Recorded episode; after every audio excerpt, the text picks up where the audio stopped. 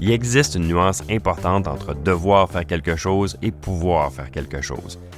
Et cette nuance-là, eh bien, les banques centrales d'Amérique du Nord la vivent dans leur décision de baisser les taux. Du côté de nos voisins du Sud, leur économie semble pointer vers une situation où ils peuvent éventuellement se permettre de baisser les taux.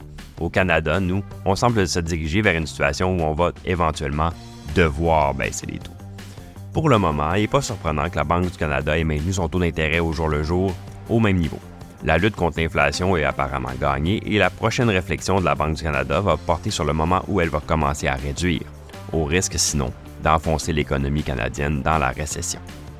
Bonjour, mon nom est Pierre Benoît vice-président adjoint à la stratégie de placement pour IG Gestion de patrimoine. Joignez-moi chaque semaine alors qu'on explorera les différentes tendances qui influencent les marchés. C'est la semaine du 29 janvier et encore une fois, les marchés sont en mouvement. Le ton de la déclaration de la Banque du Canada en disait long.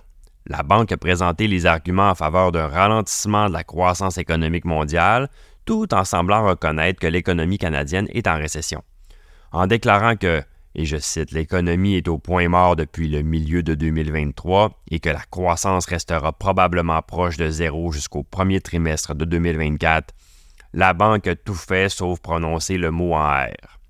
Même si l'inflation a augmenté en décembre, la Banque du Canada est sans doute consciente qu'en excluant les coûts d'intérêt hypothécaires, l'inflation annualisée est en fait de 2,5% et en fait carrément dans la fourchette cible de la Banque du Canada. La Banque du Canada doit aussi se rendre compte que les taux d'intérêt plus élevés maintiennent l'inflation globale à la hausse et non pas à la baisse.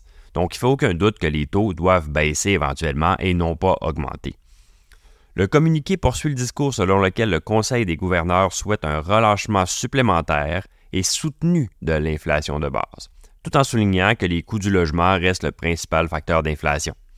Eh bien, si l'économie canadienne n'était pas déjà affaiblie, on aurait pu prendre cette déclaration-là un peu plus au sérieux et penser qu'elle pourrait suggérer que les réductions de taux sont plus lointaines, mais c'est probablement pas le cas.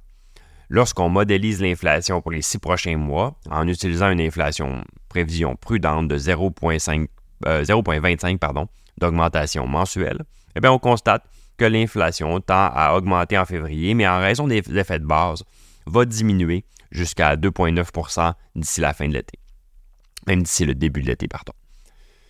La moyenne de 20 ans de l'IPC au Canada étant de 2,5 En essayant de lire entre les lignes pour savoir quand la Banque du Canada pourrait commencer à sa première réduction, on aboutit à un objectif pour le deuxième trimestre.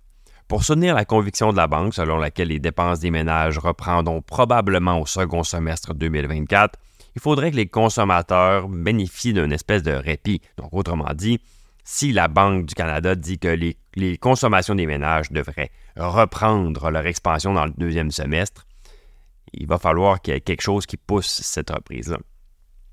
Ce soulagement-là, il peut venir uniquement que des réductions des taux d'intérêt, compte tenu que la charge actuelle des prêts hypothécaires et des loyers pour les ménages est atroce. On ne prend pas en compte les commentaires de Maclem qui ont suivi la déclaration. Compte tenu des données dont on dispose, les baisses de taux sont la seule étape logique. Il est évident que l'économie canadienne est au point mort.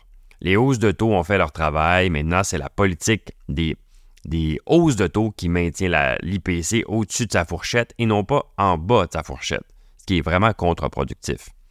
La réduction des taux d'intérêt résout deux problèmes. Elle, elle réduit l'inflation et soutient l'économie. Que le gouverneur de la Banque du Canada veuille l'admettre ou non, on s'approche de la voie des réductions. Et si c'est pas en avril, ce sera certainement en juin. Merci d'avoir été avec nous. J'espère que vous avez apprécié ce balado.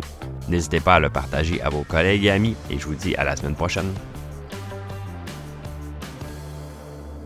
Le contenu de ce balado, y compris les faits, les perspectives, les opinions et les recommandations, ne doit pas être pris ni être interprété comme un conseil en matière de placement, ni comme une offre de vente ou une sollicitation d'offre d'achat de tout titre cité. On ne doit pas se fier sur le contenu de ce balado à quelque fin que ce soit, et IG, Gestion de patrimoine, n'est aucunement responsable de son utilisation.